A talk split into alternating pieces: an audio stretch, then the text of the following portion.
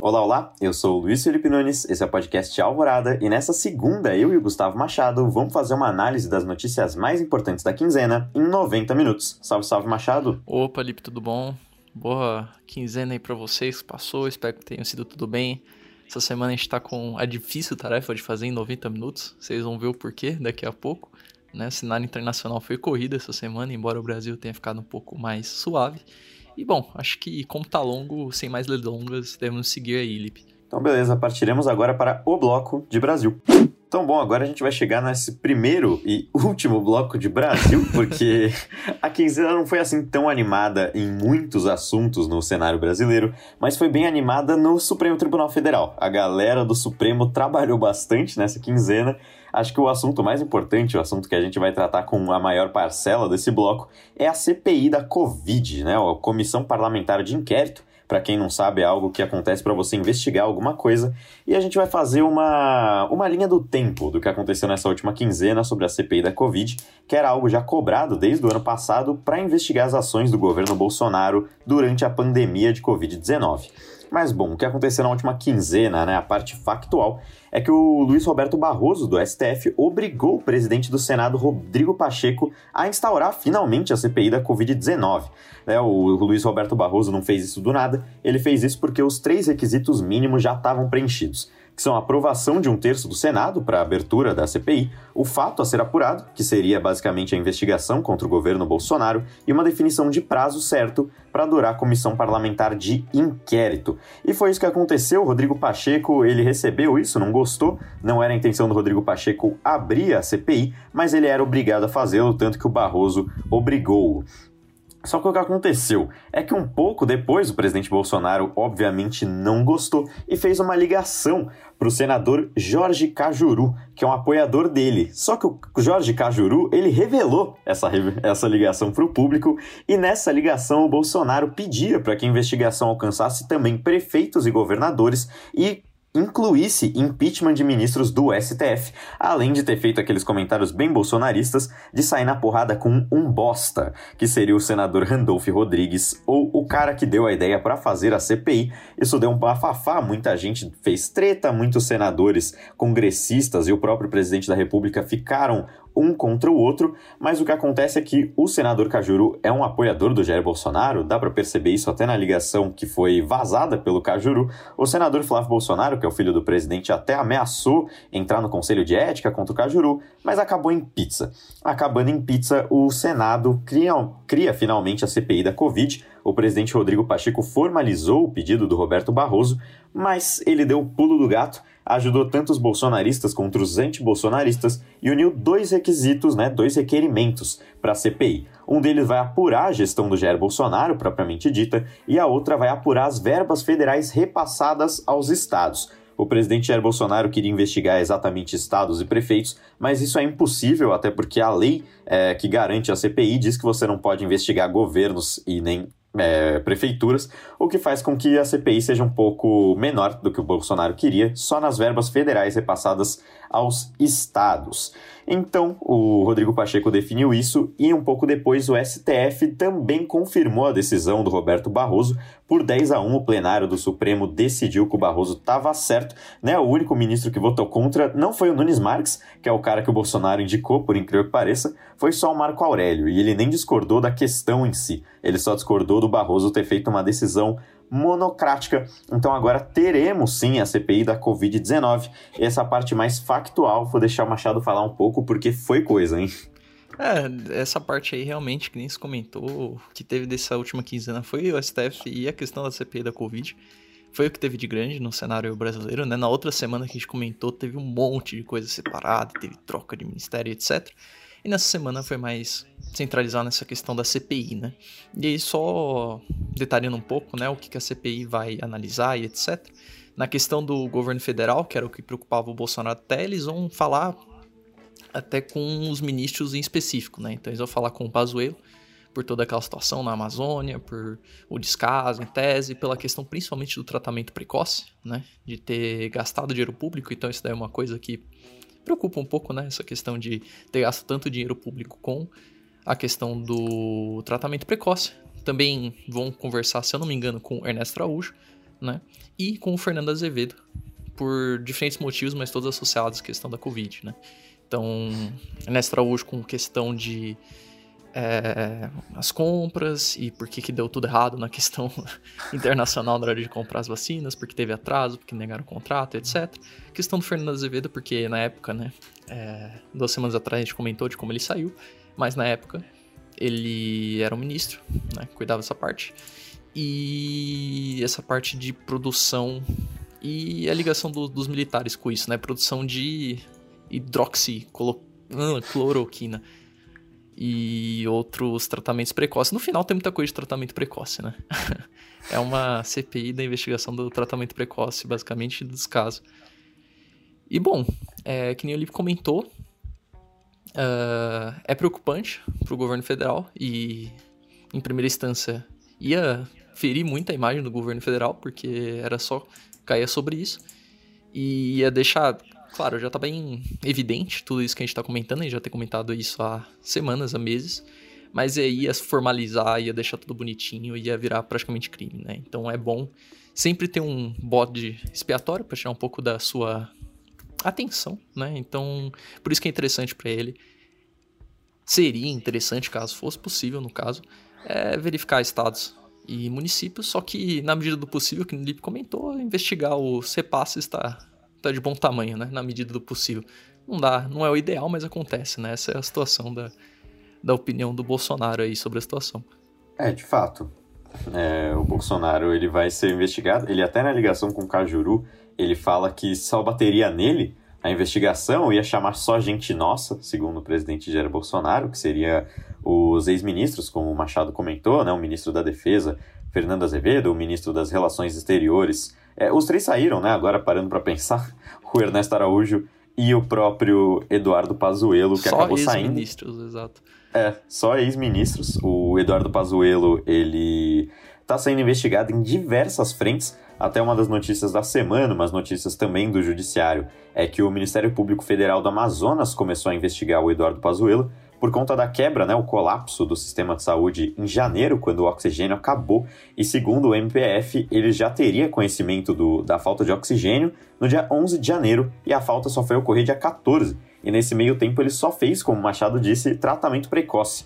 Teve aquela carta oficial do governo, assim, pedindo para que ocorresse o tratamento precoce no Amazonas, senão muita gente ia morrer. Isso o Eduardo Pazuello já sabendo que teria um colapso na rede de saúde. Então ele está sendo investigado pelo MPF do Amazonas e também será investigado na CPI da Covid, vai ser uma das, um dos relatos mais importantes da CPI, o que vai ser bem do interessante porque a CPI vai começar justamente nele e vai falar um pouco sobre o tratamento precoce, né? O porquê que o tratamento precoce foi indicado, por que se gastou tantos milhões de reais para se produzir é, hidroxicloroquina, por exemplo, por que foi dado tanto dinheiro a laboratórios que produzem hidroxicloroquina e por que o próprio exército teve de produzir hidroxicloroquina além de também a falta da compra de vacinas, porque as vacinas foram oferecidas para compra no Brasil já desde 2020 e não houve nenhuma compra, só houve primeiramente a da AstraZeneca e só agora a gente chegou a comprar vacinas como, por exemplo, a da Pfizer, mas que só vão chegar no meio do ano e já poderiam ser entregues em janeiro.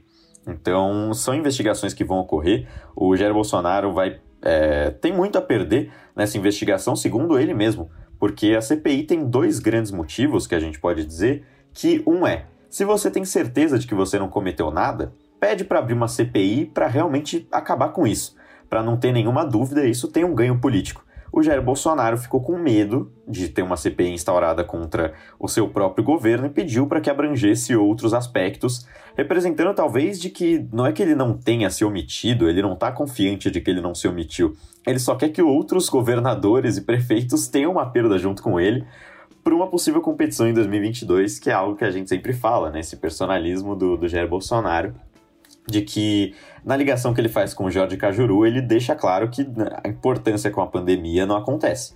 Ele tem o, ele está muito preocupado com o ganhar ou perder politicamente e sinceramente parece que ele realmente só tem a perder, porque a maioria dos senadores que vai compor essa CPI é uma maioria que é contrária a ele, ou é neutra, ou é de oposição. Então, as perguntas aos inquiridos não vão ser muito tranquilas. Eu imagino que o Eduardo Pazuello vai passar bastante tempo conversando com os senadores na comissão parlamentar de inquérito. Então, bom, é... de primeiro comentário é isso, Machado. Você vai comentar mais alguma coisa? É, eu vou complementar algumas coisas que a gente tinha comentado sobre a a questão da Pfizer, né? Uma das principais investigações vai ser por que não foi comprada 70 milhões de vacinas, né? Considerando que são duas uhum. doses, seriam 35 milhões de pessoas vacinadas. É, isso que nem você comentou em 2020, que já poderia ter chegado em janeiro. Uhum. E além disso, vão ser investigadas algumas coisas meio estranhas em relação a preços, né? Questão é. ao gasto que não tá batendo. Então você tem um preço e tem a supervalorização das coisas, né? A gente sabe por quê que eles gastam é maior do que a porcentagem, né? Então, uhum. tô vendo aqui, ó, segundo o modelo é, comprado, a KN95 custou até 783% a mais, né? Segundo a Folha. Então, a máscara, você disse? Exato. Então, eles compraram um modelo, né? Que em tese deveria, deveria custar um preço X. E eles foram lá e multiplicaram esse preço por 7,83, né?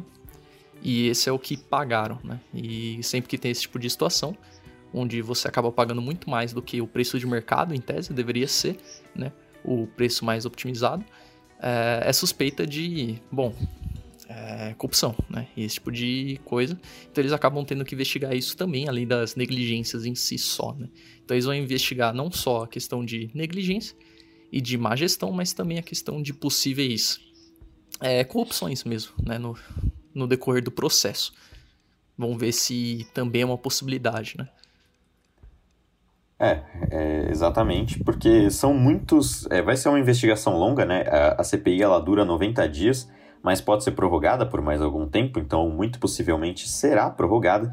E depois o relator da CPI pode mandar, né, dependendo do que acontecer, pode mandar para o Ministério Público Federal para a investigação, que é o que possivelmente vai acontecer, porque é uma CPI longa que vai investigar muitas áreas do governo Jair Bolsonaro, né? A parte dos repasses ainda não está muito definida como vai ser a investigação, mas essa parte dos, é, da própria omissão, suposta omissão do governo Jair Bolsonaro vai ocorrer porque em um ano de pandemia, um ano quase, um ano e três meses agora vivendo em pandemia, aconteceu muita coisa e muita coisa estranha no governo Jair Bolsonaro. Então o Machado falou das compras de máscara, e não é só compra de máscara com suposta superfaturação, mas é compra de máscara que não é recomendada é compra de máscara para médico que não serve para uma cirurgia.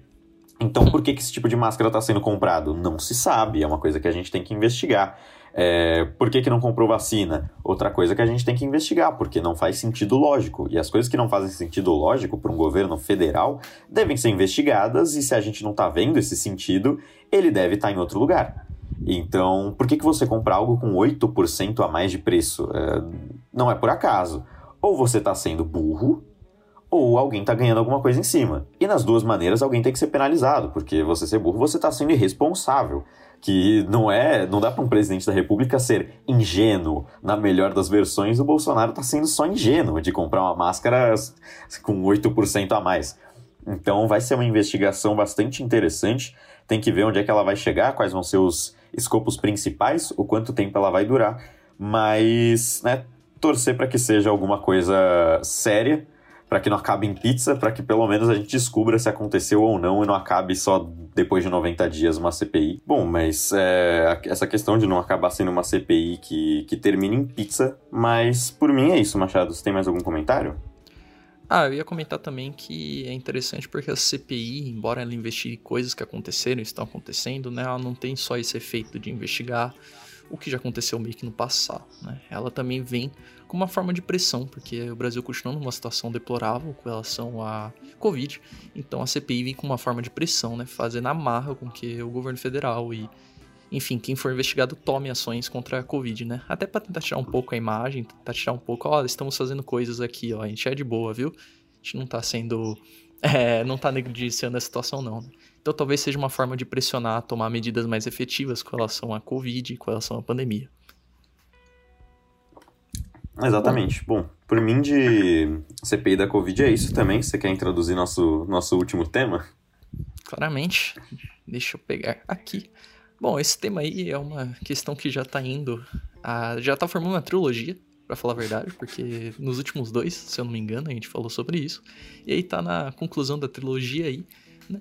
Que é sobre decisões do STF com relação ao Moro e o Lula, né? No caso, não é sobre o Moro hoje, relação exclusivamente ao Lula, né? Porque o STF confirma a decisão de Faquin, então o Lula vai ter as condenações anuladas, né? Então, por 8 a 3 o plenário acabou confirmando os direitos políticos de Lula.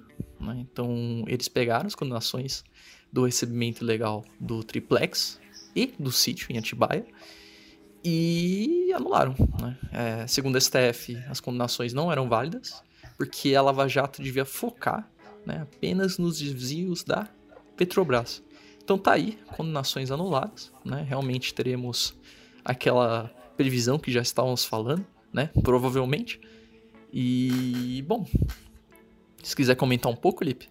É, como você mesmo disse, é uma trilogia. A gente já falou bastante da questão do Lula, a gente disse é, das ramificações, que foi algo que aconteceu de maneira monocrática, essa decisão de, de anular uh, os, as condenações da Lava Jato, né? Aconteceu por parte do Edson Fachin, e agora o plenário decidiu que seria uma boa julgar todo mundo junto, e foi 8 a 3 uma confirmação bem clara de que a Lava Jato não poderia apurar essas duas questões, a questão do recebimento ilegal do triplex e do sítio em Atibaia, porque não é claro que foi por desvios da Petrobras, não tem uma relação muito clara de que a Lava Jato poderia investigar isso, porque não faz parte do escopo da Lava Jato.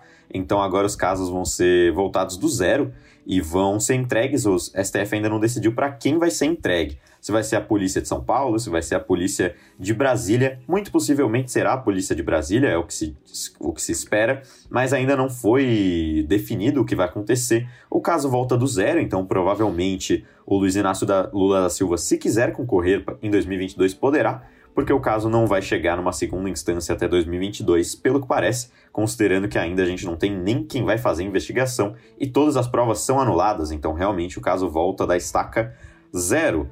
Mas acho que é isso, né, Machado? A gente comentou bastante sobre essa questão nos últimos programas. Acho que foi mais para confirmar e acabar essa trilogia. Foi para concluir aí com todas as pontas fechadinhas e tudo abordado. Acho que podemos passar pro bloco internacional, Lipe.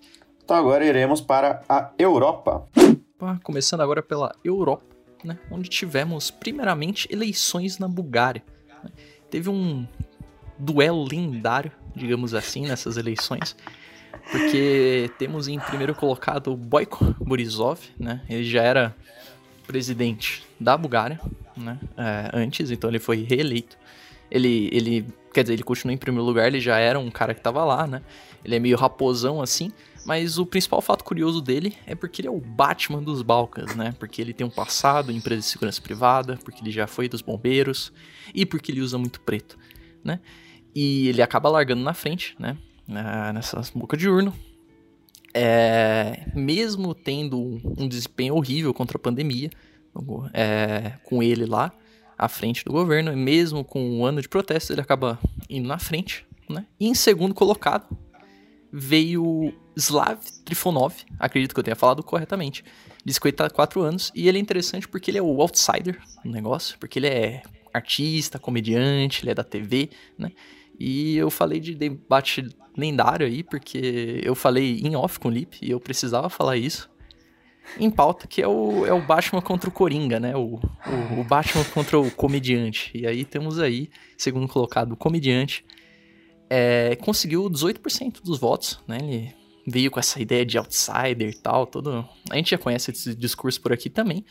E o que acontece é que, assim, o Borisov, ele continua na frente e tal, ele tá relativamente tranquilo, né? Mas, mas ele não conseguiu formar coalizão por si só, né? E vai ter segundo turno. E o problema é que tem vários partidos, né? Então tem vários partidos antissistema também, o que são contra ele, no caso. Então tem Bulgária Democrática, tem um que tem um nome muito interessante que é o Levante-se, fora máfia, que conquistou respectivamente 10% e 5%, esses dois. E a questão que tá ocorrendo por lá é que são partidos bem diferentes e é difícil imaginar quem vai fazer coalizão com quem, né, para conseguir ter maioria. Então, Borisov, sendo que nem eu comentei, um meio raposão assim, já tá na política, já faz uma, uma cota, é difícil de imaginar ele conseguindo formar uma coalizão com esses vários partidos antissistema, né? Então, essas eleições acabam mostrando uma Bulgária dividida. Então, embora ele tenha continuado na frente, tem gente que vote ainda nesse poder já estabelecido, e tem muita gente que é antissistema, e tem gente votando no, no é, Trifonov, que é uma coisa que, em tese, deveria representar algo novo, né? E isso representa também a situação da Bulgária, porque a Bulgária é o país mais pobre do bloco europeu, é o que mais sofreu com a Covid, né? Então, acaba chegando nessa situação mesmo, onde tem que formar uma colisão que vai ser extremamente difícil, é meio imprevisível também do que vai acontecer com relação a isso.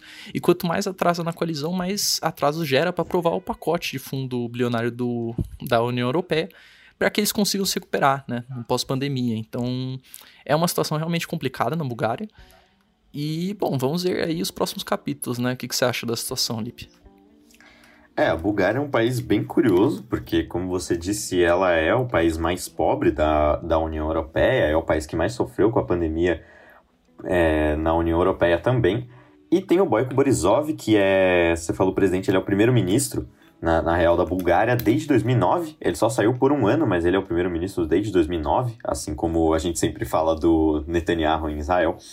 Mas é, é uma raposa velha da, da política búlgara e que mostra uma certa divisão no país. Porque o primeiro lugar é alguém bem da, das antigas, todo mundo conhece o Boyko Borisov na Bulgária, todo mundo sabe que ele é o primeiro-ministro desde 2009, sabe que ele é um cara que quer controlar a mídia, que é um cara bem é, direitão, como a gente está acostumado. Só que o segundo, o terceiro lugar, o quarto lugar são muito diferentes entre si porque o segundo lugar é um outsider, o que é completamente diferente da, do Boyko Borisov, que é o Slav Trifonov, que é um comediante, como o Machado é o já disse. É o Coringa. Tem essa estética na Europa, o Volodymyr Zelensky foi eleito há alguns anos na Ucrânia sendo um comediante também. Então é algo bem interessante da gente analisar que uma coalizão vai ser muito difícil, porque o Boyko Borisov e seu partido conseguiram 25% dos votos, o Trifonov 18%, e os outros partidos, como Machado bem disse, 10% e 5%. Então a gente tem partidos pró-governo e partidos outsider, o Levante-se fora a máfia, eu acho que é um pouco. dá para mostrar que ele é contra o sistema de qualquer jeito. Talvez dê para fazer uma coalizão entre o Levante-se e o Slav Trifonov para mudar o que está aí, né? Basicamente, não ser uma, uma ideia própria de país, mas sim só para tirar o Boyko Borisov, isso pode ocorrer mas teriam que outros partidos chegar nessa coalizão, o que é muito difícil ao Boyko Borisov achar alguém que o acompanhe nessa jornada. A gente ainda não sabe o que, vai acontecer, quem vai governar o país. Por enquanto, o Borisov continua à frente por não ter um resultado claro.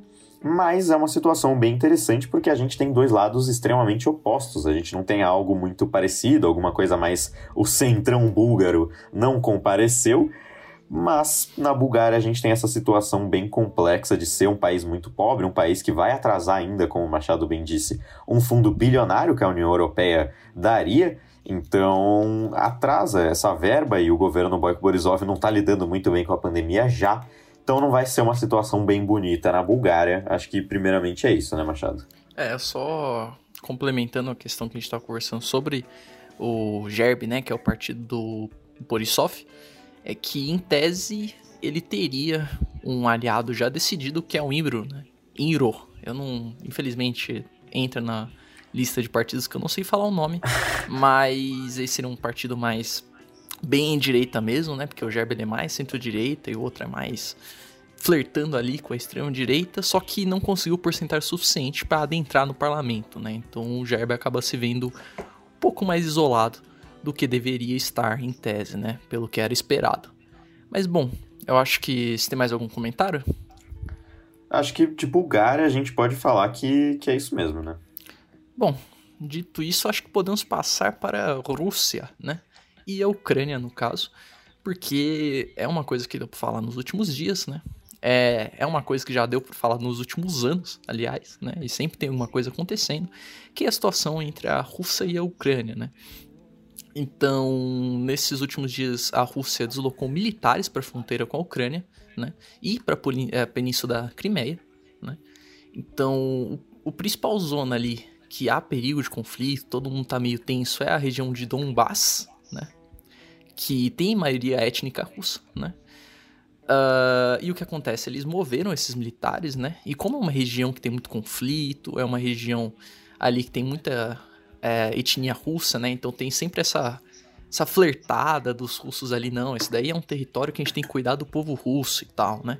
Acaba acontecendo que a Ucrânia também tem medo de uma certa ofensiva. E aí o Zelensky tá tentando de tudo para fazer com que a OTAN aceite a Ucrânia, né? Para ajudar a acabar com a guerra. Uh, esse conflito ele já dura faz tempo, desde 2014, quando teve a anexação da Crimeia, né? Uh, já deixou naquela época 3 mil mortos. E, bom, teve a questão da Crimeia, né? Eles têm a questão do cessar-fogo, mas constantemente que nesse tipo de acordo acontece, tem quebra de um lado, quebra de outro. região de Donbass mesmo vive de conflito, né? Tem é, grupos separatistas lá. E, bom, nos últimos dias aconteceu isso, aconteceu dos russos moverem tropas, né? Depois aconteceu de outras nações moverem tropas, os Estados Unidos mesmo moveu navios, né? É, pro Mar Negro e tal. E isso aí acaba com. Nossa, perdão. é...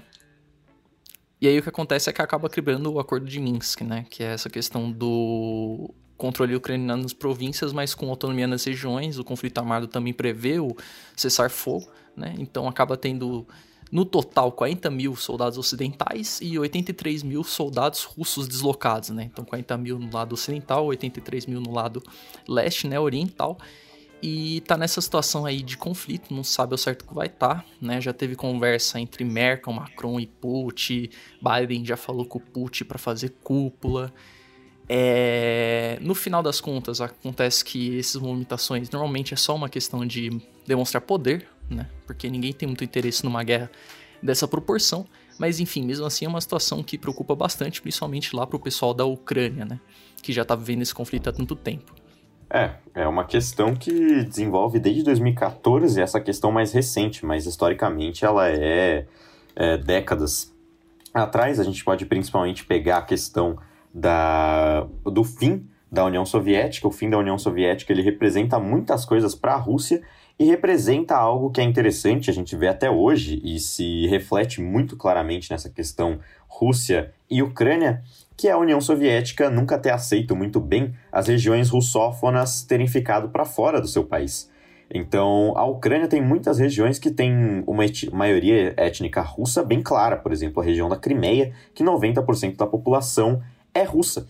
Então, em 2014, a Rússia resolveu continuar com seu processo de é, agrupar os países basicamente é, russófonos. Então, em 2014, pegou a região da Crimeia, anexou para si a região da Crimeia, no que poderia, muita gente se falava que 2014 poderia ter uma guerra mundial novamente por conta da questão da Crimeia, porque envolve muito poder, envolve muitos países e envolve gás natural também. Mas a Rússia conseguiu anexar a região num conflito que já deixou 13 mil mortos e acabou com um tratado que agora está sendo é, descartado, que é o Tratado de Minsk. O Tratado de Minsk, ele aparentemente ajudaria a Ucrânia, mas se você analisa bem, ele é bem pró-Rússia, porque o Tratado de Minsk diz que as regiões que estão é, querendo se separar vão ficar com a Ucrânia mas vão ficar de forma autônoma. Então elas vão ter uma autonomia muito grande, o que no fim, no, no fim do dia faz bem para a Rússia, porque tendo autonomia e sendo uma região de maioria étnica russa, vai ficar pró-Rússia e uma hora será anexada. Então, o Vladimir Putin, ele concorda com esse acordo, é um acordo que ele gosta bastante, e neste ano de 2021, ele resolveu que não era o bastante. Essas regiões autônomas ele considerou que depois de sete anos, né, o acordo foi em 2015, então seis anos é, de acordo, ele poderia agrupar essas regiões, a região de Donbass, que é uma região um pouco acima da Crimeia, e ele começou a deslocar alguns, seu, alguns seus militares. As estimativas são de 83 mil russos na região, então é bastante gente. E o presidente ucraniano Volodymyr Zelensky, que é um cara que não está muito bem na Ucrânia, dos eleitores deles, apenas 20% dizem que votariam de novo nele, então ele precisa ter algum ganho, ele não pode sair da presidência deixando com que essas regiões sejam anexadas pela Rússia. Então ele pediu para o OTAN, que é o bloco, é, o bloco militar dos países ocidentais, para que ele entrasse. Diz que só entrando no bloco que ele conseguiria acabar com essa guerra. Lembrando que a Ucrânia ela pediu para entrar na OTAN já há muitos anos, então é só um pedido para que houvesse a confirmação. mas a OTAN não está muito contente, não está querendo muito agrupar a Ucrânia, até porque isso simboliza muitos problemas com a Rússia. Então o conflito continua, os Estados Unidos acabaram adentrando no conflito, colocando seus. É, mostrando que está por lá, colocando alguns navios no Mar Negro, e agora a Rússia, pelo menos, estima que 40 mil ocidentais já estão no local. Então é um conflito que ninguém está afim de fazer, mas ninguém está afim de perder. A Rússia quer a região de Donbass, assim como a Ucrânia quer continuar com ela, e os países ocidentais querem manter uma posição de soberania, deixando com que a Ucrânia fique com essas regiões que são autônomas até hoje. Mas isso faz com que o conflito fique adormecido, provavelmente ele vai acabar momentaneamente, depois vai voltar, como alguns conflitos que a gente já conhece no leste europeu. Mas a situação é essa por enquanto. Os Estados Unidos já impuseram sanções é, junto a outros países europeus contra a Rússia, mas no momento essa é a situação, né, Machado? É, realmente é uma situação tensa e que o comentou, é esperar os próximos capítulos, né?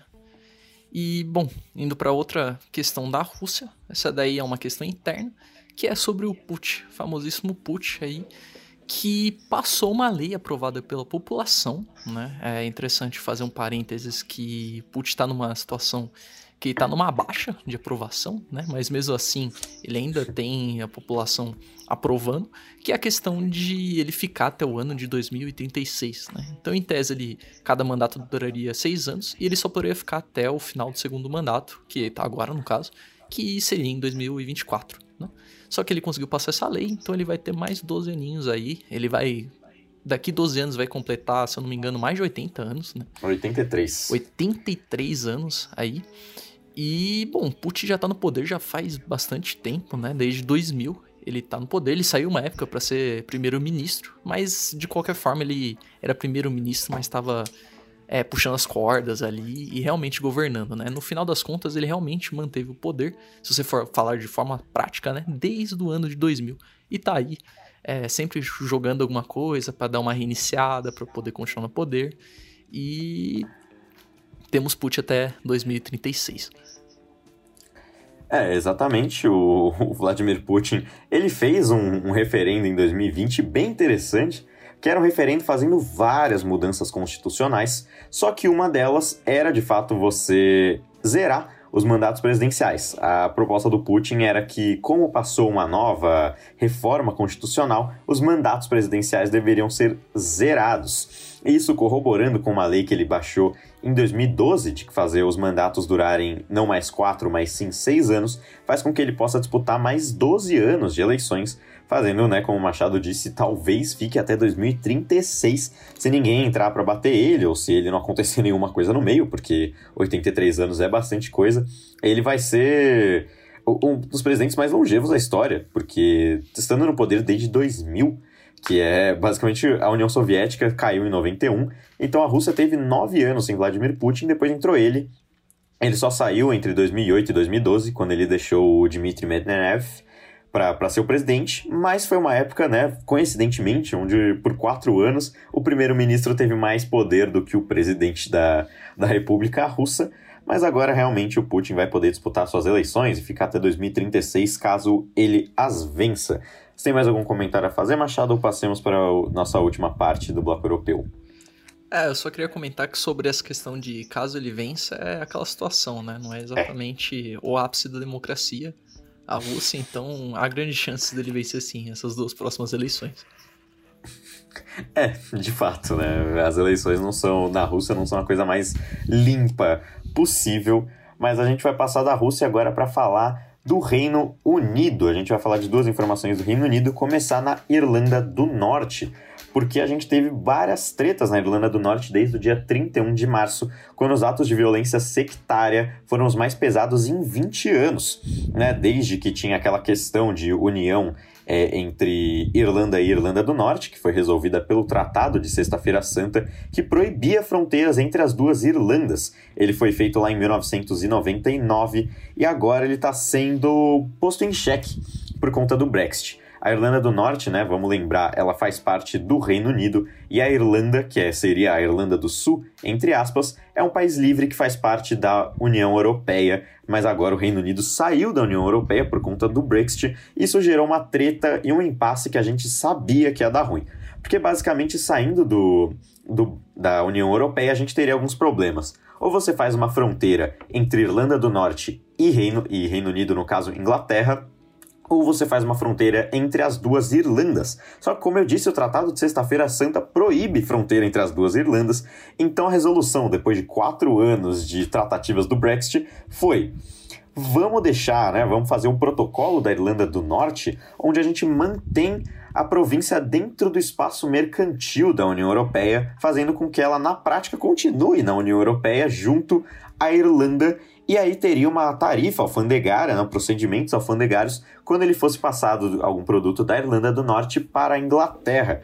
Só que a galera que é unionista, ou seja, gosta da união entre as duas Irlandas, ficou muito feliz. Mas os lealistas, que são a galera que é pró-realeza britânica ou realistas, não ficaram muito contentes, não estavam muito contentes já há muito tempo e teve um estopim em 31 de março porque foi definido é, a galera do judiciário da Irlanda do Norte definiu que duas mil pessoas, dois mil nacionalistas neerlandeses que quebraram o, a quarentena para ir num funeral de um ex-membro do IRA, que é um grupo nacionalista, essas duas mil pessoas não seriam responsabilizadas, ou seja, teria uma leniência para essas pessoas, o que deixou os lealistas já bravos, porque eles já teriam uhum. perdido por estar junto à Irlanda e agora perderiam por não sofrer as consequências dos nacionalistas. Então começou algumas as manifestações começaram na Irlanda do Norte, teve muita violência, muito fogo, muito quebra-quebra.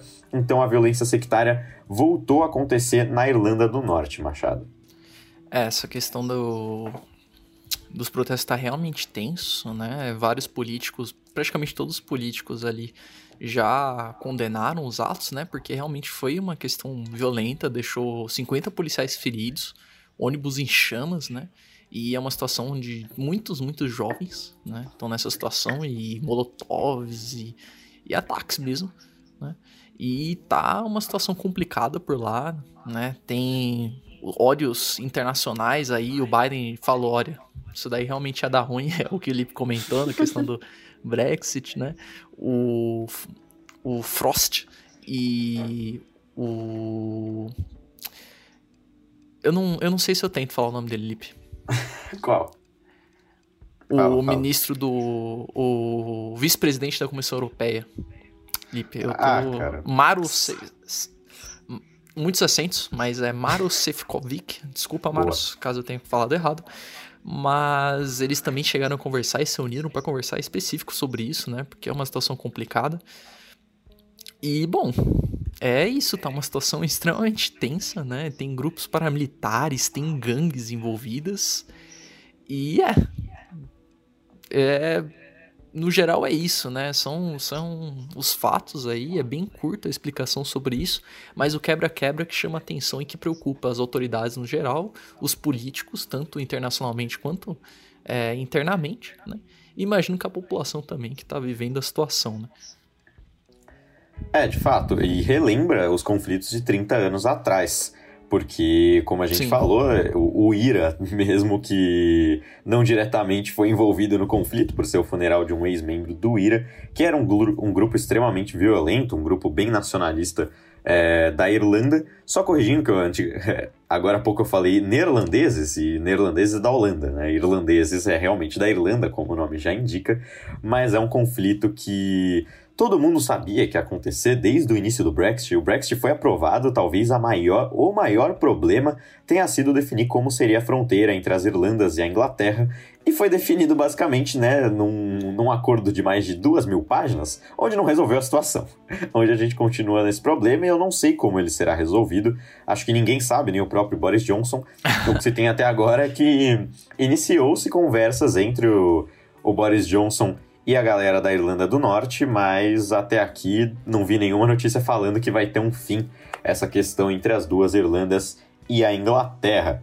E daí agora a gente vai para a última parte do, do bloco europeu e também a última parte do Reino Unido, que agora sim de fato na Inglaterra, que foi a morte aos 99 anos do príncipe Philip, o duque de Edimburgo, Gregão, também conhecido como Gregão, que era o marido da Elizabeth II. O maridão da Elizabeth II, que todo mundo já acha velha, mas ele era mais. Ela tem 95 e ele tem 90, tinha 99. Tava dois meses de completar 100 anos mas já estava muito mal há muito tempo, estava aposentado do espaço público desde 2017 e passou nos últimos meses por procedimentos cardíacos, teve Covid-19. Ele, para você ter uma ideia da idade, chegou a lutar na Segunda Guerra Mundial, então já estava bem idoso, já estava bem é, complicada a situação de saúde dele e agora ele morre aos 99 anos. É, acho que não tem muito o que dizer sobre isso, né? Uh, ele tava bem pra idade dele, vendo foto aqui no Google agora, ele tava bem pra idade dele, considerando que ele tinha 99 anos, né? E, bom, acho que a questão do Príncipe Philip, ele é... Ele por si só teve escândalos altos e baixos aí, altas brincadeiras e risadas com a rainha, uma vida aí vivida, né? E agora chega pra todo mundo uma hora, né? E chegou aí eu acho engraçado porque é muito interessante você, ter essa noção de aposentado quando você der realiza, né? Você. É. Sou aposentado da realiza, eu tô aqui de boa agora. É, é o. Porque ele continua da realiza, só que é o realiza de Schrödinger, né? Porque ele tá aposentado ali. Mas ao mesmo tempo ele vai sempre, sempre ser a figura ali, marido da Rainha Elizabeth. Então não tem muito que fazer. Mas, mas eu acho que é isso o que eu tinha de comentário, esse foco na questão de que ele tava bem pra idade. Parabéns aí pro Príncipe Philip. É, exatamente. Ele era um cara que, como o Machado disse, teve altos e baixos. Ele não tinha muitas. Muita gente gostava e muita gente odiava o príncipe Philip porque ele não tinha papa na língua, mesmo sendo um príncipe consorte, ou duque de Edimburgo, ou marido da Elizabeth porque ele falava muita coisa na lata, ele tinha bastantes preconceitos, ele falava bastantes coisas racistas. racistas então é. acumulou muito ódio e muito amor por parte da galera que acha legal é, fazer discurso racista e também acha legal um príncipe não ter o decoro que, que geralmente se tem. Mas acho que. Você tem mais algum comentário ou passemos, Machado? Não, só. Podemos passar. Eu acho que foi bem pontuada a jovem, o lado jovem radical do Príncipe Felipe aí. Eu acho que fez jus ao falecido. Então, beleza, agora passaremos para o grandioso bloco das Américas. Então, chegando agora nas Américas, a gente vai falar bastante coisa da situação americana e vamos começar nos Estados Unidos, que é o que a gente geralmente chama de americanos. Então, esse, esse é o link que a gente vai fazer, é por isso que a gente vai começar falando dos Estados Unidos, é só por esse motivo. Porque algumas notícias foram bastante repercutidas nos Estados Unidos, emocionante. Gostei bastante dessa introdução, parabéns. Você curtiu? Foi curti, muito curti, boa. Curti. Eu, eu, eu, eu eu fico feliz.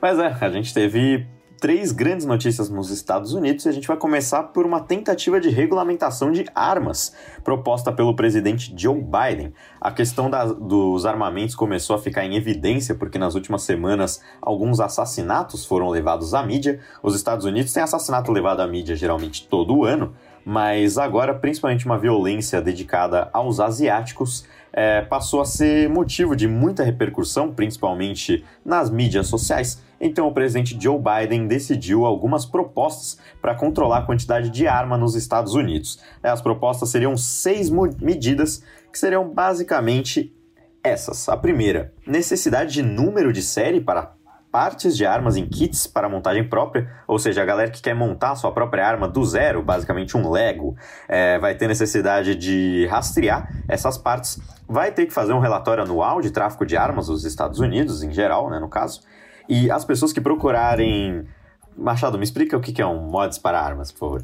Eu não sei. É, Você sabe? É, são modificadores de armas, né? Então, um cara que quer colocar um, silenciador, um bagulho diferente de, de mira, né, e etc, que deixa a arma em tese mais letal, né, acaba deixando mais eficiente na tarefa de matar. Ah, vai... É difícil de rastrear, e não só é difícil de rastrear, como também deixa bem mais perigoso, né, você ter um modificador para arma numa arma. Então o governo está exigindo que essas pessoas em específico passem o nome, né, para saber, pô, esse cara aqui tá procurando coisas mais letais para arma, por que será, né? É, basicamente a galera quer jogar um Call of Duty, é, fica, vai, vai ser um pouco difícil, mas tudo bem, né? Mas vamos lá, a quarta medida seria para as cortes superiores agirem e tirarem armas de pessoas instáveis. A quinta seriam investimentos na cidade, infraestrutura com, com suporte para arma, né? Gastar um pouco mais em infraestrutura para não dar ruim. E a sexta vai nomear alguém pró-controle para a liderança do AFT. Então são medidas que regulam, deixam um pouquinho mais difícil você ter arma nos Estados Unidos, nem deixar mais difícil, deixar um pouco mais controlado. É, principalmente é, os modificadores para arma foi algo que me deixou um pouco assustado, porque realmente me lembra bastante Call of Duty. Mas é isso, seriam algumas checagens, algumas coisas, né? Como a gente até fala, além dessas seis medidas, vai ser, vão ter outras coisas para checar alguns loopholes, ou seja, algumas falhas no sistema, algumas falhas de, de lei, para que você possa comprar arma mais facilmente e vai acabar com a imunidade que as empresas de armas recebem nos Estados Unidos. São algumas, medidas que geram polêmica nos americanos, até porque a segunda emenda constitucional dos Estados Unidos diz respeito a que todos os americanos possam ter uma arma, o que é bem curioso, porque você pensa que é. A Constituição dos Estados Unidos é muito curta e a primeira emenda diz respeito à liberdade de expressão. A segunda, que eles consideraram mais importante, era ter arma. Então, assim, nos Estados Unidos é uma questão muito forte a dos armamentos lá no país. É, Machado, você quer que eu comente tudo dos Estados Unidos ou você já quer comentando bloquinho por bloquinho? O que, que, você prefere? Fica mais organizado bloquinho por bloquinho, né? Então, Mas boa. essa questão, primeiro você falou sobre a questão dos asiáticos, né? Como é de se imaginar a questão. Já é uma questão que vem nos Estados Unidos, né? Não é de agora que tem preconceito contra asiáticos. É, já é de muitos anos que isso acontece. Mas especialmente pela situação da Covid, piorou muito, né? Esse tipo de situação. Então teve aquele ataque que aconteceu, que foi notado que tinha um padrão, assim, que eram basicamente só asiáticas e prostitutas que mataram, né? Uh, eu não lembro, você lembra onde foi esse ataque? Esse em específico, eu, eu tenho a impressão de que foi em Atlanta. É. Mas enfim, bom, é, é o que ele comentou, né? Acaba tendo muito essa questão de preconceito. E... Foi em Atlanta. E o que ele comentou também que é sobre a questão que eles têm uma cultura muito forte de armas, né? O próprio presidente, ele comparou com uma epidemia, né? Aproveitando do discurso da Covid, falou também é uma epidemia de armas que temos aqui, né? E que nem você comentou, é difícil, você, você comparou com o Call of Duty, né? Mas realmente é, você começa a pensar porque esse tipo de modificador, eu, eu não sei exatamente se, por exemplo, você se defender, né? Você usar a arma para defender a sua vida, enfim, se defender. É uma coisa, agora você começar a colocar modificadores e etc, acaba sendo até preocupante para você partir da defensiva para agressiva, né? Então, essas medidas vêm aí para tentar combater isso, porque se você parar para pensar, se você pegar uma situação normal, uh, todas essas medidas meio que se juntam, né? Porque pode ser uma pessoa instável indo comprar modificador para arma, né? Porque ele tem problema e aí ele compra três armas, modifica tudo, monta sua própria arma usando os kits e não pode ser rastreado e vai lá e comete um massacre, né? Então essas medidas estão tentando cobrir todos os pontos possíveis.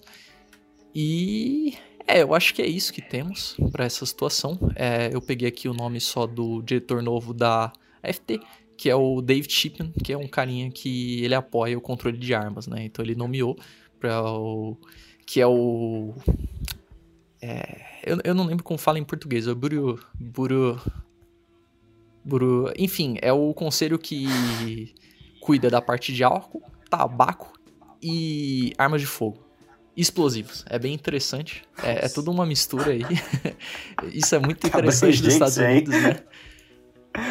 Os caras aí juntam tudo: armas de fogo, tabaco e firearms, né? Que é armas de fogo. E bom, é isso. Tá tentando combater essa situação do armamento expandindo e causando massacres, enfim. É, exato. Só complementando antes de passar para a próxima, tem um discurso do Justin Trudeau, primeiro-ministro canadense, que em 2020 houve uma proibição das armas de fogo automáticas no Canadá, e a justificativa do Justin Trudeau era que as armas servem para autodefesa e uma arma metralhadora, uma arma automática, ela serve para você assassinar a maior quantidade de pessoas que você pode no menor tempo possível. Então é algo que chegou agora nos Estados Unidos, uma regulamentação maior de armas. E falando em assassinatos, né, com o clima bom nos Estados Unidos, a polícia de Minnesota matou outra pessoa negra neste mês. É, lembrando que ano passado o George Floyd, que virou um símbolo do movimento Black Lives Matter, foi assassinado pela polícia de Minnesota. Esse novo assassinato ocorreu 20 quilômetros de distância de onde o, os policiais mataram o George Floyd. O que aconteceu é que um motorista de 20 anos, chamado Dante Wright, foi baleado numa abordagem policial. No caso, a polícia é só aplicar uma multa para ele, ele é um motorista, e é só aplicar uma multa básica, tranquila. Só que quando viu o Dante Wright, percebeu que já tinha um mandado de prisão e foi basicamente prender o homem, né? Foi ganhou dois coelhos numa cajadada só. Só que ao invés da polícia é, controlar o Dante Wright com uma arma não letal, uma arma de taser, o policial acabou se confundindo, uma confusão normal, né, que todo mundo tem. Ao invés de pegar o taser, ele pegou uma arma de fogo e assassinou o Dante Wright. É claro que isso rolou protestos, até porque Minnesota já é um lugar muito suscetível a protestos desde o ano passado, mas essa situação, essa nova situação envolvendo a polícia de Minnesota e homens negros.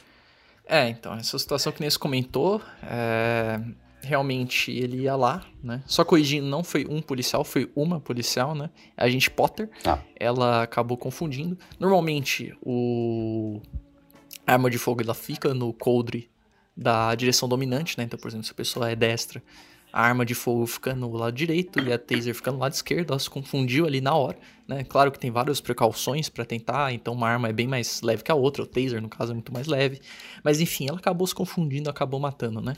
Uh, o chefe de polícia também, ele deu aval para a situação e falou: não, isso daí foi confusão, isso daí foi sem querer e tal. E a gente, né, a gente que causou isso, ambos apresentaram as demissões, né?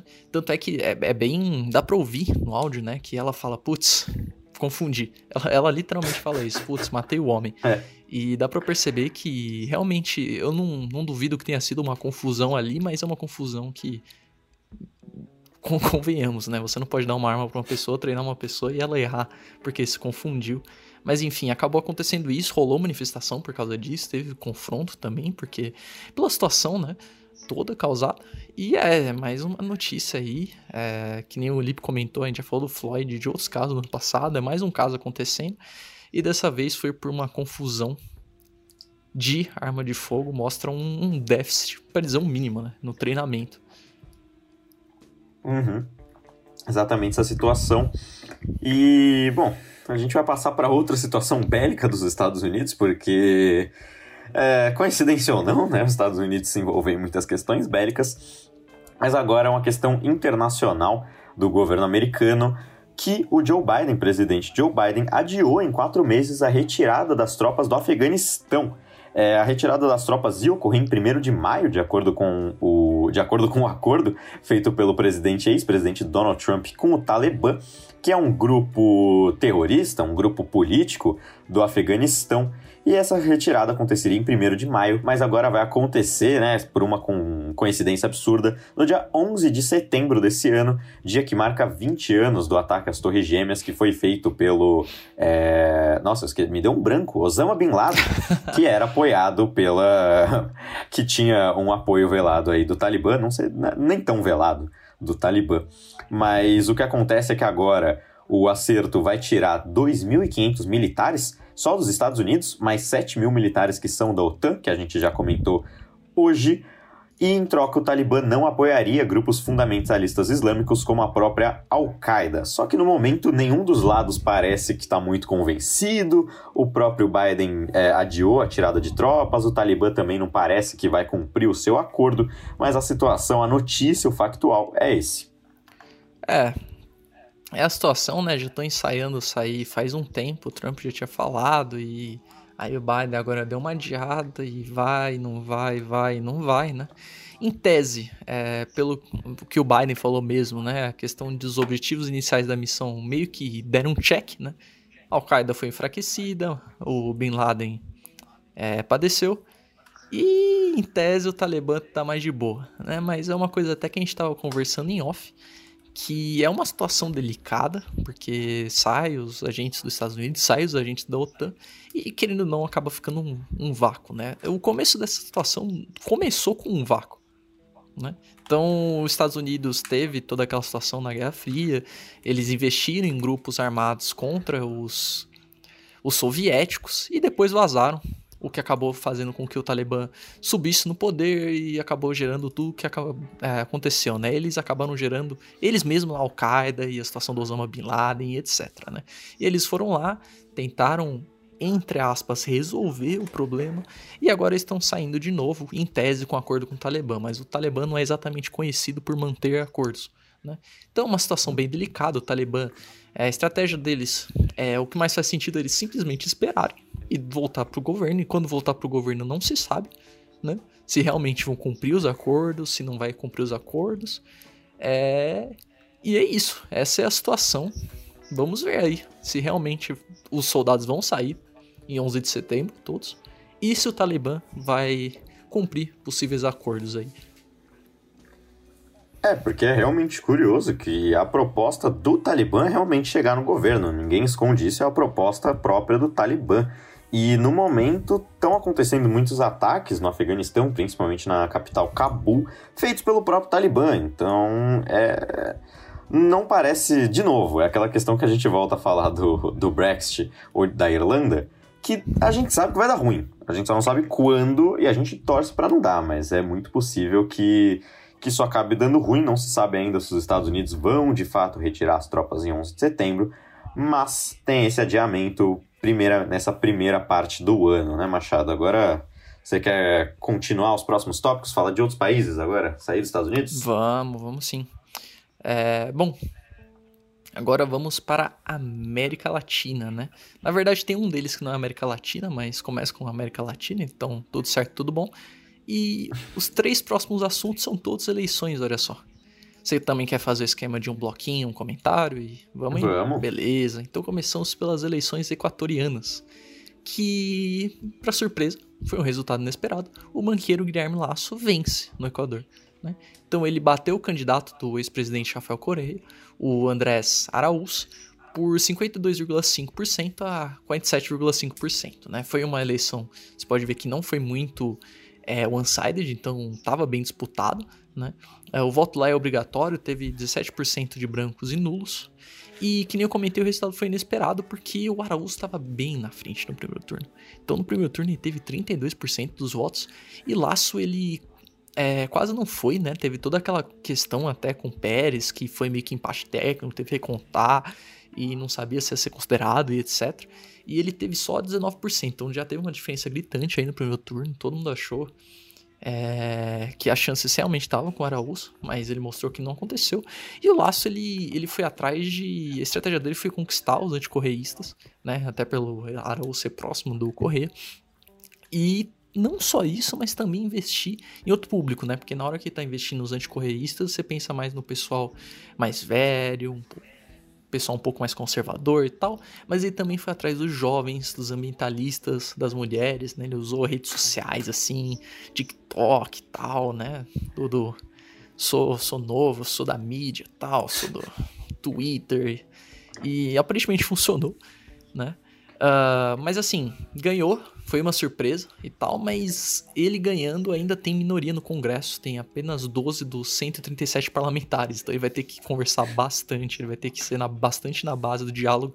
Né? Uma coisa que a gente tá falando em off também, você pega o governo Biden, né? É só para vocês terem uma noção. O governo Biden, ele tem a maioria, ele pode passar o que ele quiser, assim, qualquer pacote, assim. Na situação do Laço, ele vai estar tá na situação contrária, assim, vai ter que conversar para literalmente tudo, né? nada vai ser mole para ele. E, bom, ele vai assumir país devastado pela Covid, dívida externa altíssima e um PIB que encolhe. Então ele vai ter aí bastante pro que trabalhar, né? Vamos ver no que vai dar. É, exatamente. Foi uma eleição bem. Poucas pessoas esperavam o Guilherme Lasso vencer e chegar até no segundo turno, porque a ideia era uma disputa entre esquerdistas, o Andrés Araúz e o Iaco Pérez, que é um indígena, que até recebeu muitas cadeiras no Congresso, então vai ter muito diálogo entre os, é, entre os grupos indígenas e o Guilherme Lasso. Mas agora o Guilherme Lasso vence, conseguiu bater o, os, os correístas, até porque a rejeição do Rafael Correia é muito alta. Ele que foi presidente por 10 anos e agora está sendo. foi já condenado por corrupção, ele está exilado na Bélgica, mas ele tem muita gente que não curte ele. Então o, o, Laço conseguiu basicamente unir essa galera que não curte ele e a, surfou na onda do Iaco Pérez e os indígenas é, ficarem nulos, porque o Iaco Pérez disse que votaria nulo e realmente é, votou. Muita, muita gente próxima a ele votou, então os esquerdistas perderam bastante público e o Guilherme Lasso conseguiu vencer. Não se sabe ainda se ele vai, de fato, colocar essas pautas em dia, né? A pauta da galera jovem, das mulheres, dos ambientalistas. Ele até, como o Machado disse, fez dancinha no TikTok, passou uma certa vergonha, mas estava lá no TikTok, mostrando que é um belo jovem, mesmo participando de governos de 1999, governos lá nos anos 2000 onde ele teve algumas polêmicas por basicamente destruir o sistema bancário equatoriano por um ano, é, congelando o sistema bancário equatoriano, mas ele volta agora e volta como presidente, um presidente que vai ter muito diálogo, até porque é bem impressionante um presidente ter só 12 cadeiras parlamentares. Lembrando que no Equador é unicameral, não tem Câmara e Senado, é tudo na mesma casa, é só o Congresso com 137 parlamentares. E como Machado bem disse, uma dívida externa de 17 bilhões de dólares e um PIB que encolheu 7,8% no ano passado não vão ajudar o governo do laço. É, de fato, tá uma situação complicada, embora é, ele já tem uma colher de chá que o Araújo ele aceitou de boa a derrota, né? Ele mesmo ligou e falou parabéns aí. O próprio Correia também publicou no Twitter, pô, sorte para você e tal, né? E que nem Lipe comentou, vamos ver se ele vai cumprir as pautas dele, né? Ele mesmo falou não, porque é, ele, ele se diz, né, conservador nos costumes, liberal na economia, né? Tradicional nos costumes, no caso. E aí ele falou, não, vou tentar ver essa questão do, da pauta ambiental, a questão do aborto, mas falou, olha, pessoalmente eu discordo, mas se a população quiser, eu acho que a minha opinião pessoal não não tá em jogo porque agora eu sou o presidente e tal, né? E ele fez várias dessas promessas e que nem o Lipe comentou, é aquela situação de que tem que esperar para ver mesmo, né? Uh, bom, eu acho que era isso que eu tinha para comentar do Equador. Tem mais algum uma questão, Lipe? Tem não, pode prosseguir, Machado. Então vamos para a segunda rodada de eleições, agora as peruanas, né? Que foram umas eleições estressantes, também foram surpreendentes o resultado, porque no primeiro turno tinham várias pessoas que estavam é, concorrendo, que pareciam ter grandes chances, a maioria de direita, e do nada surge Castilho, que, pra você ter uma noção, na CBN espanhola eles nem tinham uma foto para colocar quando ele saiu na frente no primeiro turno. Era esse o nível de fé que eles estavam no cara. Mas ele saiu na frente no primeiro turno, com 18% contra 3% de Keiko Fujimori, né, que ficou em segundo lugar, que é a filha do autocrata Alberto Fujimori, que governou de 90 a 2000. Né. O, é, é bem interessante né, os perfis do pessoal nas eleições peruanas. Keiko Fujimori ela é filha de um autocrata, então já começa por aí, né? Uh, e o Castilho, ele é professor, só que ele, ele é bem curioso, porque ele é, ele é mais de esquerda, etc. Mas ele não deixa de ser conservador nos costumes, digamos assim, porque ele é contra casamento gay, aborto e eutanásia, né?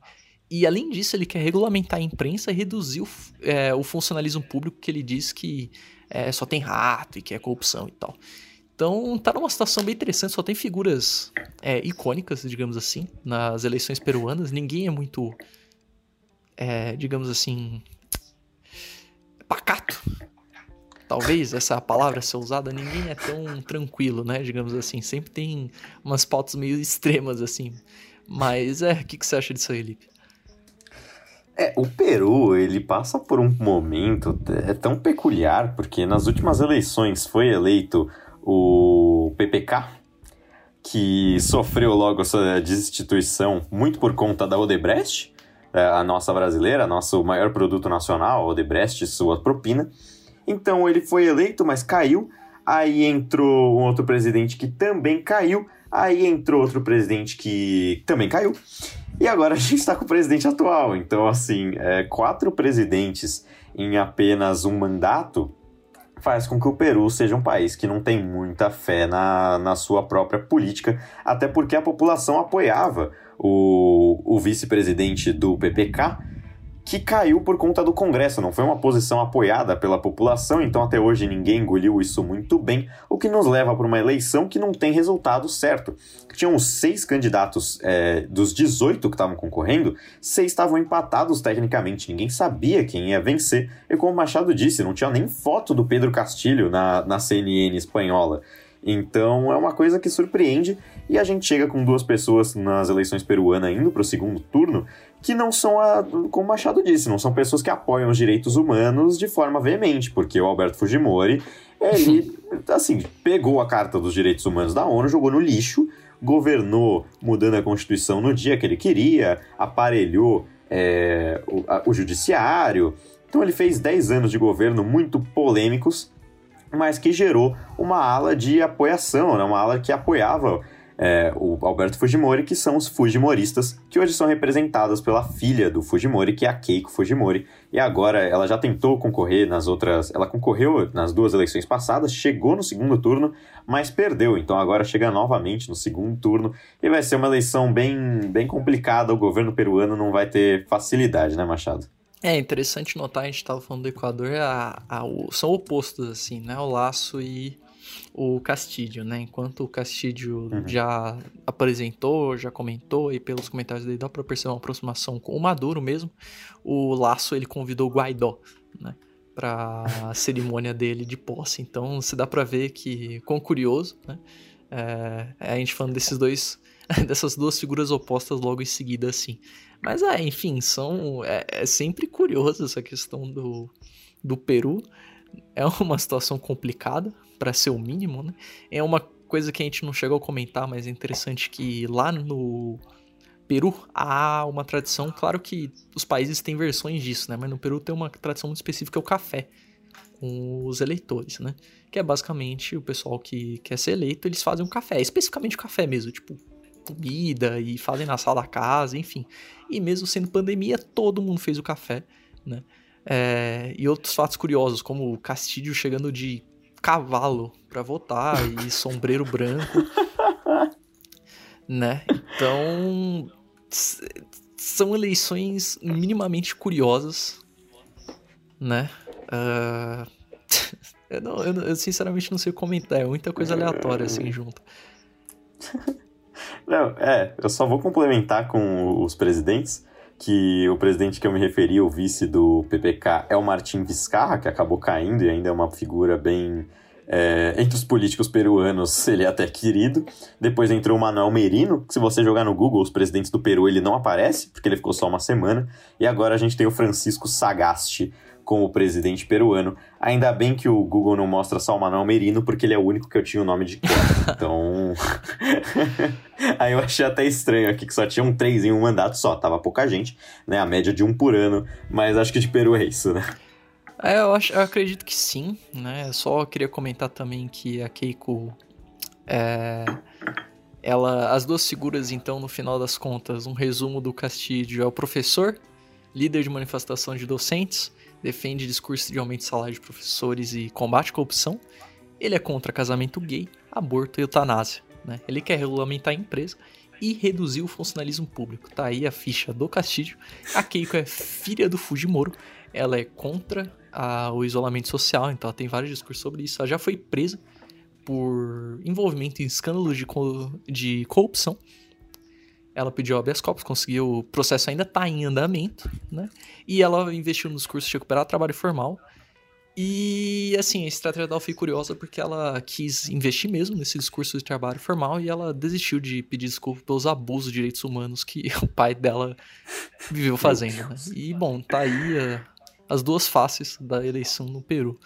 Vamos ver no que vai dar. Excelente situação. Bora pra última então. Bora.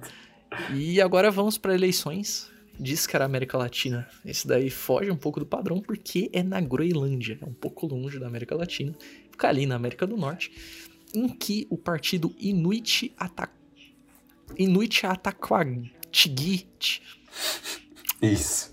O IA, eu vou falar IA, porque é, a sigla fica mais fácil, é um partido de esquerda, né? E é curioso porque é, ele foi votado, mais votado nas eleições legislativas da Groenlândia. Ele é um partido de esquerda ambientalista. né? E que nem a gente tá comentando, separatistas também, né? Uh, o IA ele tem o líder mais jovem do mundo, provavelmente. Se ele conseguir formar um parlamento e realmente continuar no poder, ter a colisão, etc. O líder, se eu não me engano, ele tem 34 anos.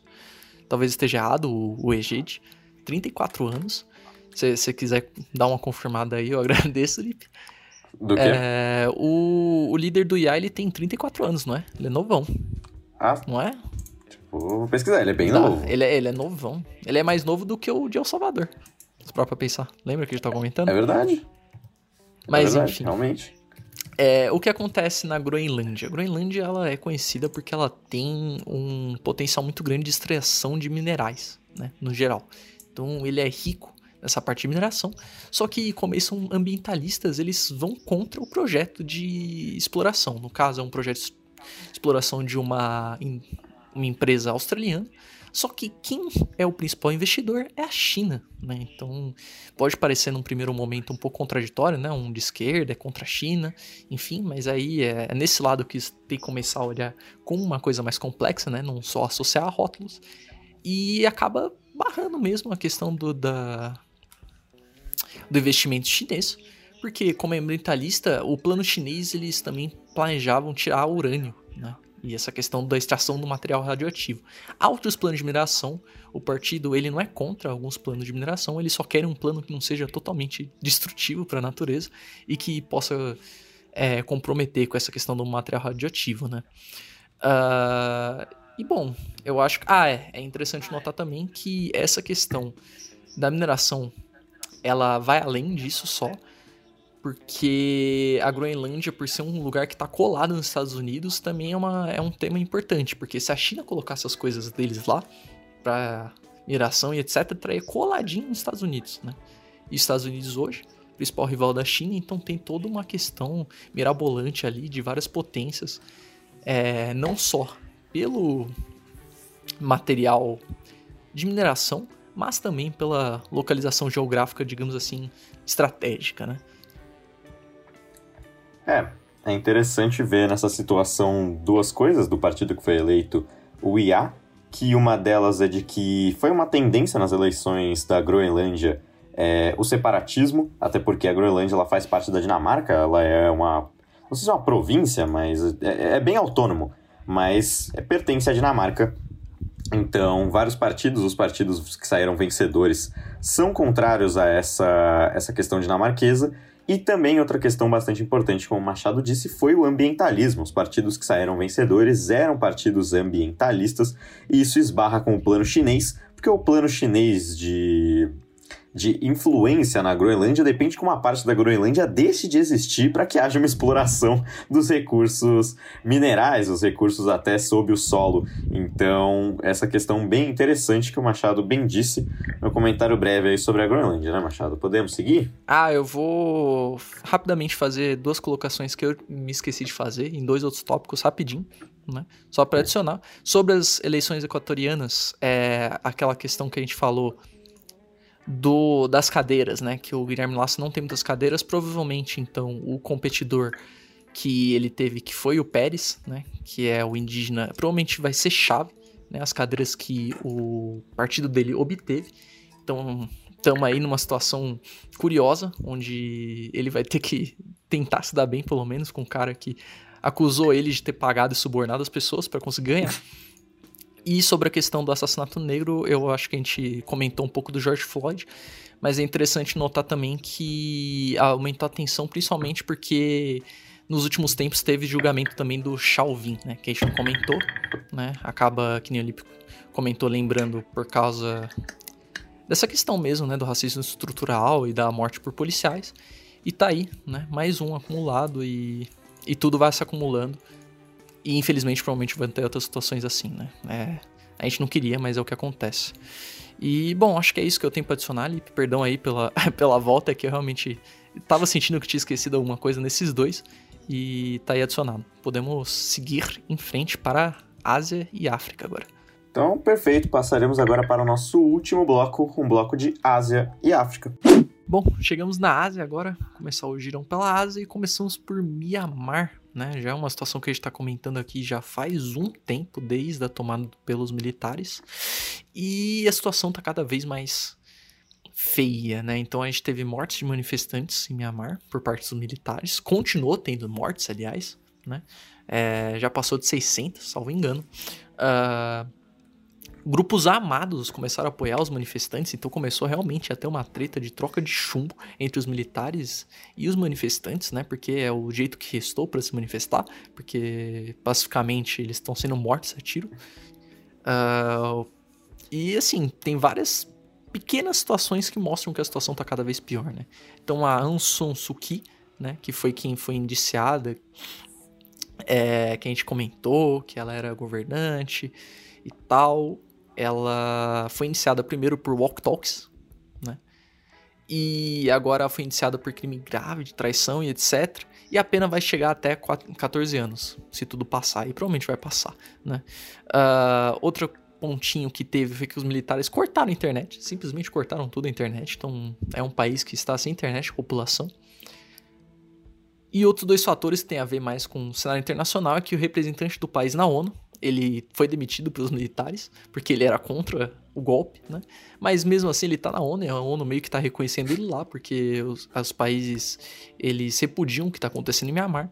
Ele pediu pro CS e contra essa situação, né, o Conselho de Segurança no caso, só que sempre tem aquela situação que tem que discutir, todo mundo tem que aprovar e etc, enfim, né, ainda tem muito para rodar se for passar para o Conselho de Segurança, né. E por último, tem a situação dos Estados Unidos, que tiraram os diplomatas de lá, a maioria dos diplomatas deixaram só os essenciais para é, ficar funcionando, né, embaixada.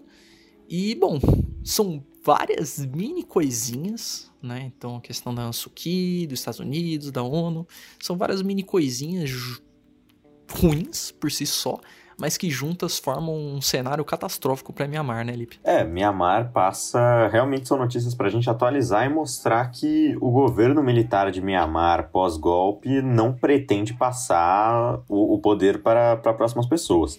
Porque o que aconteceu é que o golpe que ocorreu em 1 de fevereiro tinha a, a, premissa, digamos assim, de passar o poder depois de um ano, né? Ser aquele clássico governo militar que entra e fala que só vai organizar a casa e passar o, o bastão daqui a um ano. Provavelmente não vai acontecer, a gente está vendo isso, é, as manifestações estão cada vez mais pesadas e os militares, a gente chegou até a falar no último programa, é, liberaram para atirar para matar. Então as mortes de manifestantes estão, estão acontecendo de maneira exponencial, o que aumenta o ódio entre manifestantes e polícia, tem mais troca de tiro, tem mais mortes dos dois lados, isso vai continuar acontecendo.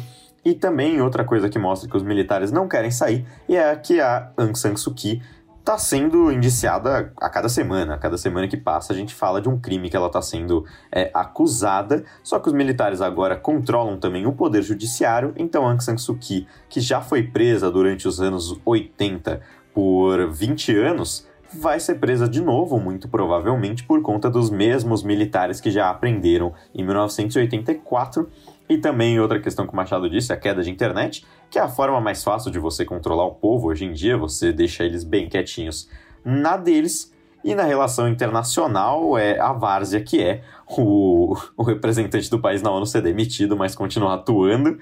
É, só que, como o Machado disse, o Conselho de Segurança da ONU, é, todas as decisões dele têm que ter o aval dos cinco representantes principais, só que esses representantes envolvem a Rússia e a China que não estão muito assim tristes que está tendo uma ditadura militar em Myanmar, até porque a China era o grande aliado de Myanmar durante é, a militarização entre 62 e 2011. Myanmar era um país que era controlado por militares, mas eram militares de de, da esquerda, eram militares de fato comunistas, era um país muito próximo à China, então hoje em dia continua sendo essa questão de Myanmar, então a gente vai continuar falando basicamente toda a quinzena que tá piorando, piorando e piorando, né, Machado? É, infelizmente é uma situação que tende a piorar, né, que nem alguns outros assuntos que a gente acaba abordando aqui, e bom, vamos ver daqui 15 dias quais são as, as novidades, né, com relação a isso. E partindo agora para Jordânia, que são várias fofocas sobre a questão da política na Jordânia, né? Porque o que acontece, né? Teve toda uma treta envolvendo o rei Abdullah e o meu irmão dele, o príncipe Hansa, né? Então, começando do começo, né? uh, nessas monarquias presentes é, é, presentes na região acaba acontecendo de que o poder passado de irmão mais velho para irmão mais novo, mais para mais irmão mais novo, tá, tá, tá, até chegar no filho de alguém e aí começar de novo irmão. Então a tendência é os reis ficarem cada vez mais velhos, né? E o que acontece é que tinha o rei que eu esqueci o nome, vou ser honesto. Eu lembrei o nome dos dois irmãos, mas eu esqueci o nome do rei. Deixa eu dar uma o checada Abdullah? aqui. Não, não. O Abdullah é o atual. Ah, sim. O pai deles. O pai, pô, aí, aí complica. O pai hein? deles. Não, não, vou pegar aqui rapidinho. Então, então vai lá, pega aí enquanto eu dou a enrolada na audiência, porque o Machado, né, só comentando aqui em off, ele tava muito animado para comentar da Jordânia, porque é fofoca. É fofoca. Ele escreveu a pauta aqui, vocês não veem a pauta, mas é como se fosse uma fofoca é, da realeza da Jordânia. Peguei, é um espetáculo a pauta, mas bom, vai continuando aí. Não, então, a fofoca da Jordânia. Enfim, muito obrigado aí pela enrolação. O nome Boa. do rei é Hussein, né? Hussein, é o rei Hussein, que ele tinha esses dois filhos aí, né? O preferido dele era o Hansa, então, é bem chato quando isso acontece, mas o, pre, o, filho preferido dele era o mais novo, era o Hansa. A população gostava mais do Hansa também. Só que acontece, o rei estava ficando muito doente, né? E na época o Hansa ainda era muito jovem. E aí o rei falou: hum, é, até poderia colocar você direto assim, embora não seja tão tradição e tal, mas eu vou fazer a tradição mesmo e vou colocar o seu irmão, seu meu irmão, que é o Abdullah, né, que o Lipe comentou, que é o rei atual. E o que acontece? Que nem eu comentei, a tradição normalmente tende a ser o irmão mais velho passa pro mais novo. Só que a partir do momento que o Abdullah entra, ele decide, não, vou, vou colocar o meu filho. Por quê? Por que não, né? Vou colocar meu filho e, como vocês podem imaginar, o Hansa não ficou muito feliz com isso, né? E aí o que acabou fazendo é que já vem há tempos criticando várias medidas, né? Ele vem dando umas cutucadas no governo do irmão e tal. O Hansa também, ele, ele é mais querido pela população, ele tem um pouco dessa imagem de reformista e tal, né? Não necessariamente que ele seja, mas muito da imagem dele é de, dessa figura reformista e tal. E aconteceu é, nos últimos dias é que o Hansa ele foi preso junto com mais 19 pessoas, porque em tese teria tido uma tentativa de subversão e até um golpe, né? Então, aliado ao MBS, né, que é o Mohammed bin Salman, é, ele teria tentado fazer uns esquemas aí para derrubar o irmão dele, e o irmão dele ficou um pouco ofendido com isso e deixou ele preso no palácio, né? Então ele só teria acesso à família, ele não poderia sair do palácio nem teria acesso a redes no geral, né? Quando foi anunciado que ele foi preso é, nessa situação, o Hansa falou: não, não, não gosto da situação, não vou respeitar as limitações, é isso é um absurdo e não podem me calar e tal. Só que aí, por intermédio do tio deles, ele acabou assinando uma cartinha e mandou pro irmão falando que ele é, jurava lealdade ao rei. Né? Isso daí, pouquíssimo tempo depois dele falar que não ia respeitar nada, ele manda as cartas falando que jurava lealdade, que é tudo incrível e que o rei, nossa, ele é super próximo do rei, etc. E tá nessa situação porque é um jogo de interesses ali, né? Os Estados Unidos ele demonstrou apoio ao rei, o Abdullah, né, atual, e tá na situação interna bem complexa, né? A gente espera que vai ter mais tretas desse tipo. O rei Abdullah não pode fazer muita coisa, porque ele não pode simplesmente matar o irmão dele ou simplesmente silenciar o irmão dele, porque o irmão dele tem muita influência e ele é o príncipe, né? É filho é, do pai dele, ele é muito famoso. Então tá nessa situação que é bem treta de, de família real mesmo, e que um não pode fazer nada com o outro, só que os dois meio que se odeiam. E tá aí, é uma grande de uma fofoca, né? E vamos ver o que vai acontecer, mas por enquanto o Rei Abdullah continua todo firme e forte no poder. É, eu, dessa fofoca inteira, só para deixar claro que a gente não tá colocando só porque é uma fofoca, né? Vamos dar um motivo além para você entender que a Jordânia é um lugar importante, mas de fato, né, falando sério, a Jordânia é um, é um lugar bem importante na região, na região até do Oriente Médio, Sim. na região do oeste asiático por ser uma mediadora de diversos conflitos. Ela fica do lado, por exemplo, de Israel, e agora existe uma motivação também da Arábia Saudita de ajudar o príncipe Hansa. Então é um lugar muito importante, vai ter uma. O desenrolar talvez acabe em pizza e o, o Hansa só aceite que ele não vai ser rei nunca mais. Então, da, meu, da minha parte é só isso, Machado.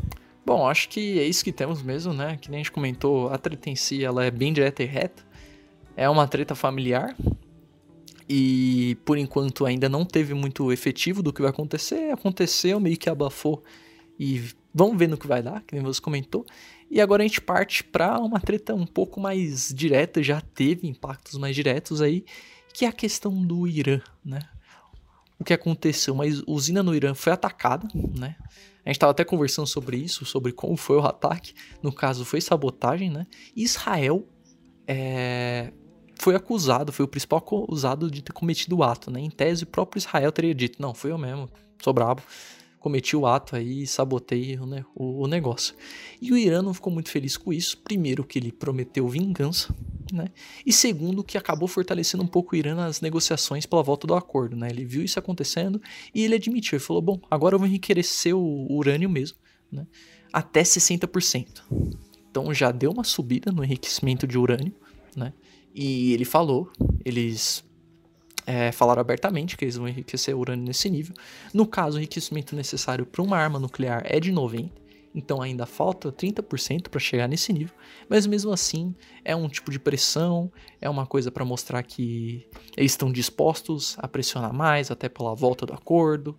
E, bom, se quiser dar uma aprofundada nisso, Lipe.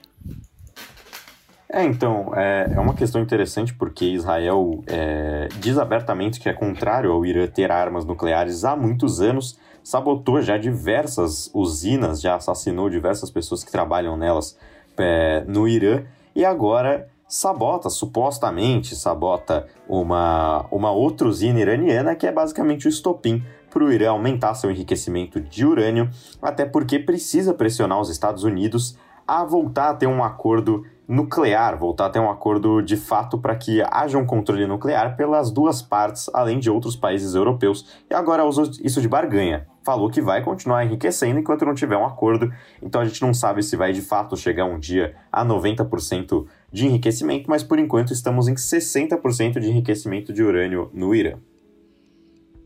Bom, acho que é isso, né? Acho que. De fato. É isso que temos para a Ásia. Você tem alguma coisa a acrescentar sobre esse blocão, Lip?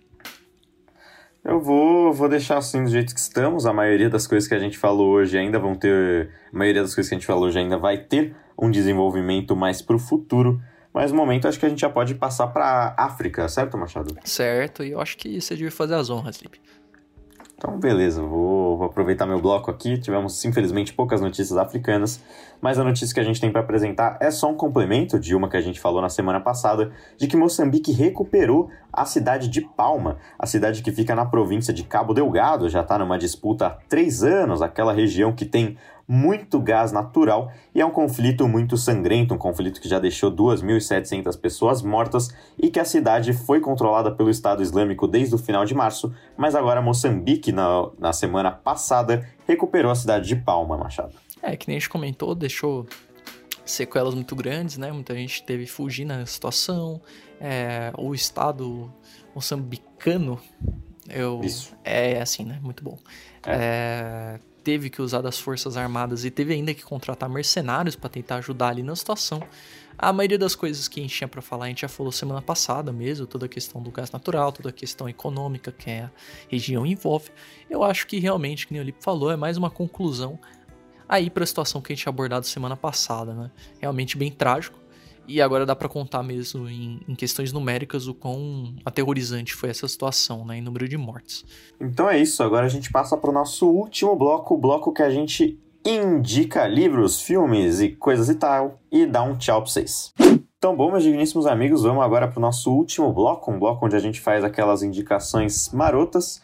Eu, como sempre, farei uma indicação de filme que tá indicado. Nossa, um filme, indicação do filme que tá indicado. Foi mas tudo bem, bem bonito. Hoje a gente vou, tá bem Vou português. recomendar um filme que tá indicado para o Oscar. O filme da vez vai ser é, Bela Vingança, ou em inglês é Promising Young Lady. É isso, Machado? Young sei Woman. Que, sei que viu Woman, olha só que loucura. Mas é, é um filme muito bom, é um dos filmes que está indicado para melhor filme do Oscar, como eu falei, e algumas outras categorias. E dos oito filmes que estão indicados a melhor filme, é, é o mais é interessante no quesito ser diferente. É um filme bem diferentão dos outros, então vale a pena ver, mesmo quem não gosta da, da estética do Oscar. É um filme muito bom, fala sobre algumas questões bem, bem atuais, como por exemplo o assédio sexual. Então, minha recomendação: Bela Vingança, baita filme. É realmente muito bom, concordo com o Lipe aí. Tá indicado para melhor filme, melhor atriz, melhor, atriz. melhor montagem e. Melhor montagem. E tem mais alguma coisa que eu esqueci. Aí agora. tá em roteiro. Roteiro. Eu acho que é isso. É. Bom, tá aí quatro indicações e que nem o Lipe comentou, um filme bem diferente. É, é um filme. Você não vê o tempo passando, ele é bem rápido assim. E é muito bom. Realmente, dou aval aí pra recomendação. Permito. Tá, tá, tá liberado, tá liberado essa que. Bom. Fico feliz, mano. E, bom, pra dar uma variada dos filmes, eu vou recomendar música aqui em homenagem ao rapper DMX, né? Que morreu no dia 5 de abril. 5 de abril, é isso. Acabei de conferir, é, conferir aqui no Google, né? Foi um rap. Nossa, 5 de abril, 9 de abril, tô, tô maluco. Meu Deus, macho. Gente, eu vou, eu vou fazer a explicação de sempre, que é duas e pouco da madrugada. Somos animais noturnos e às vezes gafas são cometidas. E principalmente nessa hora mais, mais leve, livre e solta que não tem pauta, né? Então, dito o disclaimer aí do meu erro, o DMX, né? É um rapper é, claro, um pouco polêmico, mas ele ficou muito famoso, né, pelo rap de letra pesada, assim, é um dos principais nomes americanos nisso, e ele morreu de overdose, né, aos 50 anos, né, então ele já estava lutando contra é, esse vício, esse abuso de drogas desde a adolescência, assim, e acabou morrendo. Então tá aí, DMX, eu vou recomendar uma música específica, que é o Sleeping, é, de Escorregando, né, é uma música bem legal. Ela fala exatamente sobre isso, sobre essa questão de vacilar, sobre o uso de drogas, etc. E, enfim, é, dei uma chance aí pra discografia em homenagem ao DMX, que morreu e foi importantíssimo, um nome importantíssimo pro rap americano. E dito isto, eu acho que podemos encerrar, né, Lipe? Claro. Opa, então é isso. Eu me despeço a todos, muito obrigado. Aí é, por terem aparecido para escutar até o final. Como sempre, fiquem hidratados, fiquem bem, curtam as indicações culturais, vejam Bela Vingança, escutem a música. É, e eu acho que é isso que temos para essa semana, né? Um beijo, um queijo e Lip, faça as honras. Então, bom, esse foi o Alvorada de hoje. O programa vai ao ar quinzenalmente às segundas. Eu sou o Luiz Felipe Nunes e se você me quiser encontrar no Instagram, é arroba underline lip underline. Se quiser encontrar o Alvorada, é arroba podcast underline alvorada. Se quiser encontrar o Machado, é arroba gustavе underline. Uma boa quinzena a todos e até o próximo Alvorada.